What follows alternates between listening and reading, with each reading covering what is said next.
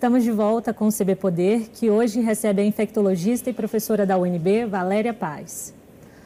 Voltando à nossa conversa, professora, a senhora falava sobre a reinfecção, casos de reinfecção, e eu queria pegar um gancho disso que nós eh, estávamos falando, ah, sobre os cuidados após a infecção, porque pelo fato de ainda serem raros os casos de reinfecção, muitas pessoas podem acabar achando que já tiveram a doença, não precisam mais se cuidar, não estão colocando os outros em risco. Quais são os cuidados que as pessoas precisam ter depois disso?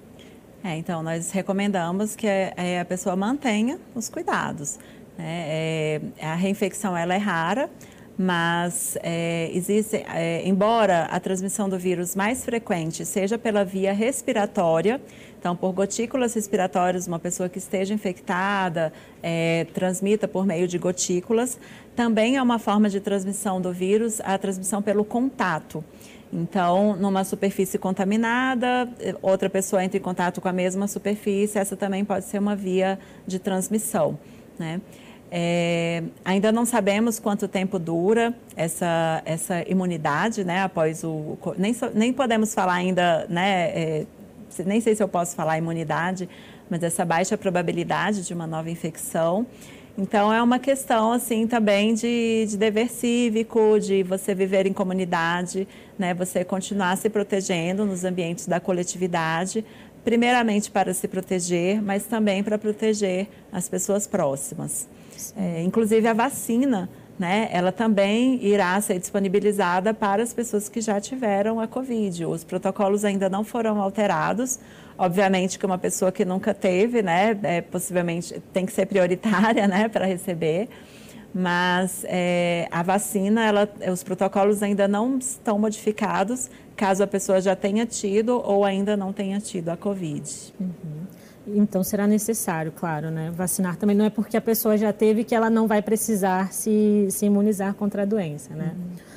E, e sobre a, a, flexibilização, nós temos visto, de, depois que os casos começaram a cair, os, os comércios, né, os serviços voltaram a, a abrir, e só que agora nós temos visto uma alta e quais são os riscos disso? Inclusive em outras partes do, do país também, é, UTIs já superlotadas, as, os hospitais também abarrotados de pessoas. Então, quais são os riscos disso? Ou será que a gente consegue uh, manter, se manter com os casos, aqui no DF especificamente agora, uh, com os casos sob controle, talvez, mantendo os serviços abertos, até porque também tem, tem a questão econômica. Então, como, que, como equilibrar esses, esses dois pratos? É. Isso vai depender da adesão das pessoas e da adesão da população. Né? Então, é, seguindo essas regras, né? higienização das mãos, uso de máscara, distanciamento, e as pessoas com sintomas respiratórios não se exponham, não exponham as outras pessoas, cuidem do próximo, a gente, a gente já viu que essas medidas são efetivas. Né? Eu acredito firmemente que saúde e economia andam juntas. Né? Uma, é, para eu ter sucesso em uma, eu preciso também do sucesso da outra. Não adianta nada eu ter é, uma economia aberta e os meus trabalhadores adoecerem. Né? E, por outro lado, também eu fechar tudo, não ter saúde, mas todo mundo perdeu o emprego, né? Então, acredito que esses, esses, dois, esses dois aspectos devem ser considerados é, um do lado do outro, né? E aí, quanto mais adesão a gente tiver das pessoas, dos, dos profissionais, do, dos, dos, empregadores, né? Com todas essas medidas, dos políticos, né? Das pessoas que têm esse poder de intervenção, né? É, mais rápido a gente vai resolver essa crise e a gente vai poder deixar tudo aberto né? É, com, com a segurança. Claro que com um monitoramento epidemiológico muito bom, muito eficaz, com agilidade na informação, com agilidade na tomada de decisão, né? E, e sempre com muita verdade, né? Então, se eu precisei retroceder, eu retrocedo, né? E aí eu acredito que isso até geraria mais segurança para as pessoas, para os empresários, para todo mundo que, que, precisa, que precisa trabalhar. Então, o que a gente precisa é dessa adesão. Parece que é simples, né? Nós estamos já há quase um ano falando sobre higienização das mãos, máscaras e distanciamento. Mas é isso que funciona.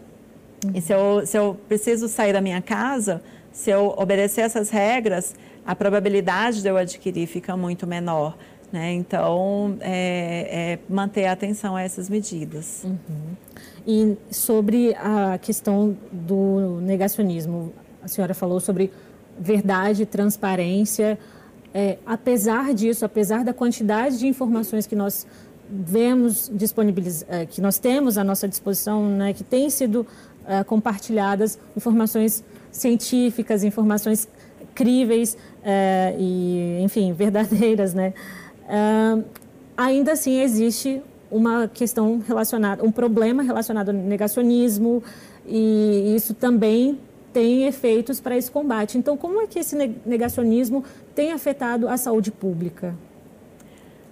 Tem afetado muito, né? Porque a gente vê as pessoas que é, passam a acreditar nessas correntes de informação, né? E passam a se comportar daquela forma, né? E aí acaba, isso favorece a, a transmissão da doença, né? Se nós tivemos, tivéssemos uma orientação única, um pensamento único, a nossa probabilidade de sucesso seria muito maior.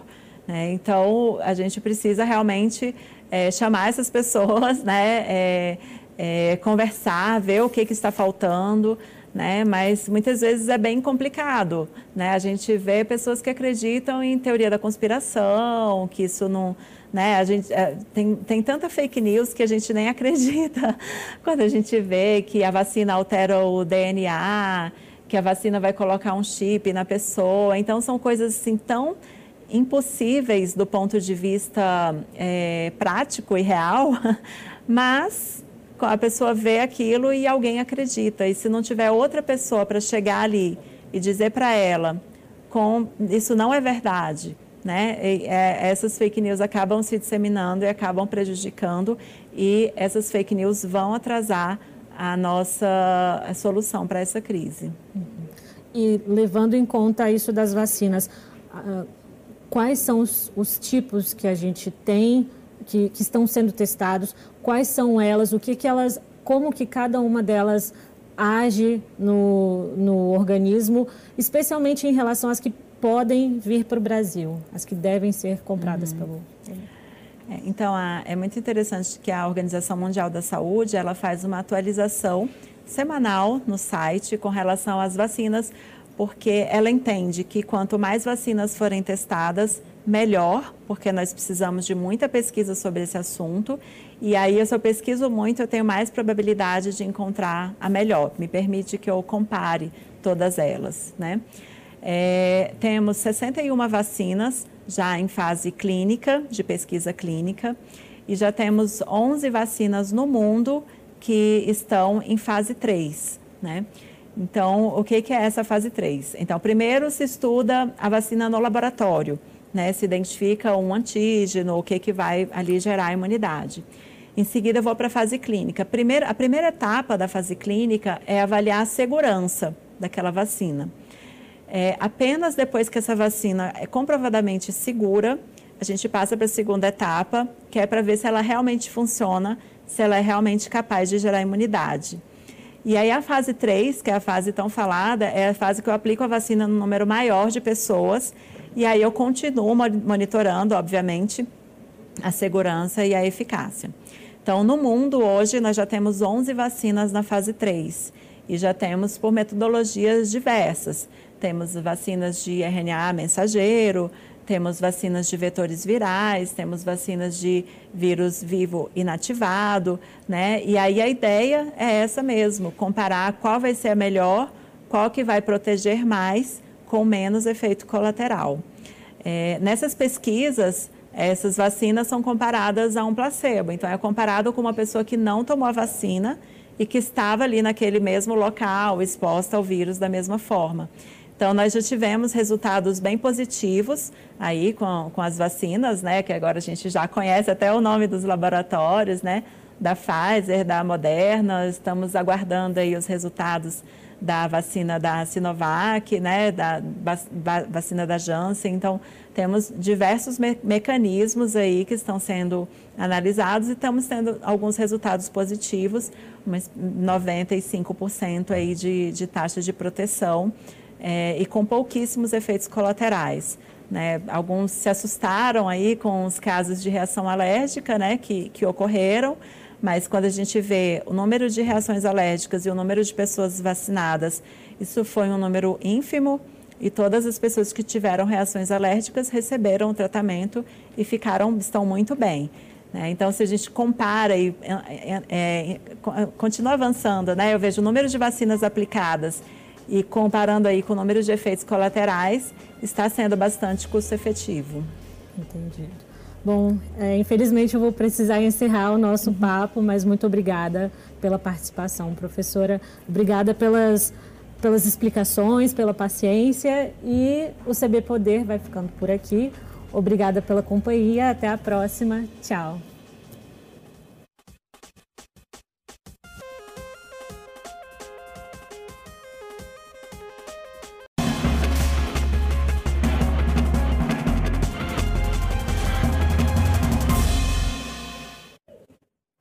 Olá, estamos no ar com o CB Poder em todas as plataformas digitais, TV, podcast e redes sociais. Eu sou Jéssica Eufrásio e você tem voz ativa em nossos debates, participando das lives do Correio no Facebook, Twitter ou YouTube. Lembrando que o programa é uma realização do Correio Brasiliense e da TV Brasília. Aqui no estúdio comigo, a infectologista e professora da Universidade de Brasília, Valéria Paz. Seja bem-vinda, professora. Obrigada por aceitar o convite, obrigada pela participação. Obrigada. Boa tarde. Boa tarde. É, professora, para começar, é, eu queria saber, falar de um assunto que a gente, é, que está em alta, claro, está todo mundo preocupado com isso, especialmente no fim do ano, que é a questão das vacinas. É, existe uma série, existe uma série de questionamentos, existem vários questionamentos é, é, de da população também, é, um, um, fortalecimento de, de alguns movimentos anti-vacina nos últimos tempos, a questão do negacionismo também, questionamentos da, é, em relação à ciência, fake news e, enfim, né, por aí vai. É, a senhora poderia falar um pouco sobre a importância da vacina para combater a pandemia da Covid-19 no, aqui no, no, Brasil, claro, até porque no, nos outros países tem muita gente que muitos países já começaram, né? Uhum, é. Então as vacinas elas revolucionaram né, a saúde né, da humanidade. Uma série de doenças nós já conseguimos reduzir significativamente o número de casos e já conseguimos inclusive erradicar doenças por meio das vacinas. Um exemplo seria a varíola, né, que ali desde o século 17, 18 é uma doença de transmissão respiratória também e chegava a comprometer, é, levar a óbito cerca de 30% das crianças naquela época. Então vejam, né, como uma doença respiratória pode ter um impacto assim tão importante. E por meio da vacinação, né, é, nós conseguimos proteger e hoje é uma doença erradicada no mundo desde a década de 80. Né? Então elas são um recurso valiosíssimo. É, infelizmente, nós já vínhamos observando aí nos últimos anos uma ascensão desse movimento anti-vacinas e a gente costuma até dizer que, que as vacinas são vítimas do próprio sucesso, né? Uhum. Porque as pessoas é, deixam de observar aquelas doenças, então as pessoas não se sentem em risco, uhum. né? Então, hoje mesmo nós temos a, a poliomielite, então se eu não ver vejo muitos casos de poliomielite próximo a mim, então parece que não é tão necessário assim que eu me vacine. Só que, é, é, infelizmente, isso não é uma verdade, né? A gente ainda oferece as vacinas que são de doenças é, de importância mundial. É, a Covid-19 reforçou isso de que o, o, trânsito de pessoas é muito rápido e muito fácil no mundo inteiro, né? Então, a gente precisa né, realmente é, se apegar a esse recurso que é valiosíssimo. É, é claro. tivemos é, casos de sarampo, né? Pessoas morrendo por sarampo, uma doença que não que já tinha sido erradicada aqui no país, não? Sim, é, dois exemplos muito recentes, né? A febre amarela uhum. né? e o sarampo. Então, duas doenças para as quais nós já tínhamos uma vacina altamente eficaz uhum. e mesmo assim nós tivemos dois grandes surtos no país que ocorreram apenas pelo motivo de que a gente não tinha uma cobertura vacinal adequada. Né? O, o, o, o, Brasil, inclusive, tem um, um, plano nacional de imunizações, de imunização, que é, é, reconhecido. Como que nós chegamos a esse ponto de as pessoas começarem a questionar isso, como eu falei, e até evitarem ou terem medo de, de vacina, que, são, que passam por processos muito extensos, né, de testagem, de, eh, de eficácia, enfim. É, eu penso assim, essa é a primeira pandemia que dos tempos modernos, né, e que nós temos redes sociais, nós temos uma agilidade de comunicação é, é muito muito forte, né, é tudo muito rápido, né. Então a gente precisa, é, é, a gente não conseguiu na mesma velocidade em que as fake news se disseminaram disseminar também informações verdadeiras, informações fortes. Acho que a gente não conseguiu comunicar da forma correta para dar a segurança que todo mundo precisava, né? Infelizmente, tem grupos aí que, que desejam ansiosamente é, soluções práticas, soluções milagrosas, né? Que infelizmente não existem. Nós gostaríamos que essas soluções existissem, como é, os tratamentos específicos, né? É, então, é, essas fake news, ela é, às vezes é uma, é uma questão até que a gente pode discutir com a, a, a, é, o, pessoal da psicologia, né, das ciências sociais, que eles poderiam nos explicar muito sobre isso.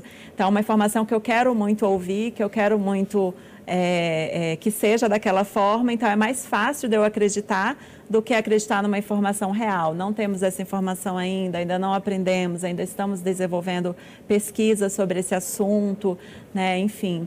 Então eu vejo que é um receio que é natural, porque é, vem do é o novo, é o desconhecido, né? E aí eu vejo isso como um anseio, anseio das pessoas. Eu quero compreender, eu quero participar. E eu acho que a gente tem que ter essa disponibilidade e essa habilidade, né? Temos que desenvolver isso. Uhum. Inclusive, voltando a falar de países que estão vacinando a população, ah, a expectativa, eles começar, conseguiram chegar ao fim de 2020 já com essa com esse imunizante sendo distribuído. O que que nos falta? O que que falta para o Brasil conseguir é, começar a vacinar a população a partir do ano que vem e ou o que, que faltou para para isso chegar até nós neste ano também, quem sabe? É, eu não consigo pensar em outra coisa que não fosse planejamento, né? uhum. né? Porque os países que já estão vacinando, que já começaram, eles se planejaram muito antecipadamente, né? Lá no começo, quando ainda estávamos falando do álcool, da máscara, do distanciamento, de lockdown, de medidas, essas pessoas, além disso, também já estavam procurando as vacinas, viabilizando as vacinas, uhum. né? enfim. Então, é, acho que o, o, planejamento seria a palavra-chave nisso, né? E o que, que a gente pode esperar a partir do momento em que a, as vacinas chegarem aqui ao Brasil? Isso significa que a pandemia vai terminar? Uh, o, que, que, os casos vão ser reduzidos? O que, que a gente espera após a chegada de um, de um um medicamento, né, de um, de um uhum. imunizante eficaz contra o vírus. É, nós esperamos um alívio, né? Nós estamos falando aqui sobre proteção às pessoas dos grupos de risco, proteção aos nossos idosos, aos nossos imunossuprimidos, né? Pessoas que têm outros tipos de comorbidade, diabetes, asma, doenças reumatológicas, câncer, né? Então nós esperamos este alívio mas precisamos lembrar que é, ainda temos aí muitas questões a serem respondidas. É, nós não sabemos, por exemplo, quanto tempo vai durar a imunidade pela vacina. Nós não sabemos ainda nem quanto tempo dura a imunidade da doença, né? Então, pela vacina, nós também ainda não sabemos. Não sabemos, por exemplo, com que frequência será necessário reaplicar essa dose. Então, é, eu diria assim que será, eu, eu espero, né, que seja um alívio nós, como vamos é, é, observar o que irá acontecer nesses países que já estão vacinando, né? então nós vamos ter essa oportunidade, então vamos poder aprender com eles também. E, e, mas, independente disso, nós precisamos continuar com essas medidas é, de proteção individual. É, não podemos esquecer a lição aprendida. É isso que eu queria falar, né? Sobre higienização das mãos, sobre etiqueta respiratória, né? Então, são, são coisas que vêm para ficar. Isso deve se manter mesmo depois de uma grande parcela da população, mesmo depois que uma grande parcela da população esteja imunizada. Sim. Uhum. É, por quanto tempo vamos usar máscara? Não sei, acho que ninguém no mundo uhum. consegue responder essa pergunta agora. São poucas respostas ainda, né? É, mas uhum. assim, é, se nós queremos, todos têm este anseio, né? Eu quero voltar a abraçar, eu quero voltar a ter reuniões familiares, reuniões com amigos, uma vida normal, né? Eu não gosto dessa palavra normal, mas uhum. é, queremos voltar a este novo normal, né? Mas é, para que isso aconteça da forma mais rápida, as vacinas com certeza, a vacina contra a Covid com certeza será fundamental, mas nós teremos que manter ainda essas outras medidas por algum tempo. E se as pessoas tiverem adesão a essas medidas, nós vamos conseguir retornar é, com mais rapidez, com mais agilidade. Né? Então, acho que eu, eu, compreendo né, o cansaço com todas essas medidas, as pessoas realmente não querem mais, né? É, gera mesmo ansiedade, é, essa sensação de confinamento, você querer realizar uma atividade, você não poder, isso é muito complicado. Mas a gente tem que pensar como sociedade, né? Então, se todos tiverem uma adesão, a crise vai passar mais rápido e nós vamos poder retornar mais rápido. E como a senhora avalia após é, tantas recomendações, esses, as notícias que nós vemos diariamente, os vídeos de aglomerações, de festas, né, num momento como, como este, é, o, o que que, quais são os impactos disso? Claro, nós, nós sabemos que, que existem uh, efeitos que vão ser negativos, né, claro, mas é, como é que a senhora avalia isso do ponto de vista uh, da infectologia? É. E do avanço da doença também. Uhum.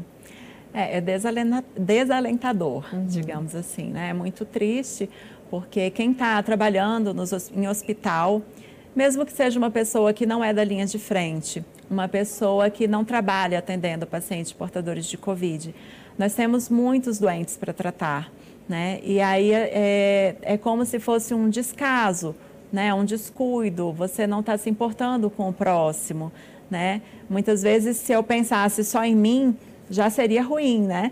Mas é, se eu adoeço, eu também tenho a probabilidade de transmitir para alguém, para quem está próximo. Né? Então, quando a pessoa apresenta sintomas, ela já está transmitindo desde as 48 horas anteriores. Então, quando a gente vê todas essas imagens de, de aglomerações, de festas clandestinas, né, de locais superlotados, né, é, é um desalento para nós que é da saúde que estamos cuidando ali né, do, dos pacientes e que precisamos, né, temos muitos tratamentos que foram parados ao longo desse ano de 2020. Então, além de cuidar dos casos de Covid, nós temos que atualizar tudo que ficou para trás, todas as cirurgias canceladas, tratamentos oncológicos, né? Então, é, é, é muito triste você pensar que é uma doença prevenível e que as pessoas não estão prevenindo, né? Uma, uma questão que a gente pode comentar, né? Já pensou se nós pensássemos isso para todas as doenças transmissíveis? Ah, não dá mesmo para evitar, né? Não vou me cuidar, né? Isso seria muito ruim. Como que nós estaríamos hoje, né? Muito mais pessoas doentes. Com certeza, sim. Fora a sobrecarga, né? Para as equipes de saúde, como a senhora mencionou. Ah, e sobre a parte do monitoramento, o que, que pode ser feito Uh, e como a senhora enxerga o trabalho que tem sido feito em, em nível de DF para acompanhar os casos da Covid-19? É, Falou-se bastante no, nos últimos meses sobre uh, um monitoramento ativo, vigilância epidemiológica, colocar pessoas, equipes da saúde para visitar as famílias em casa.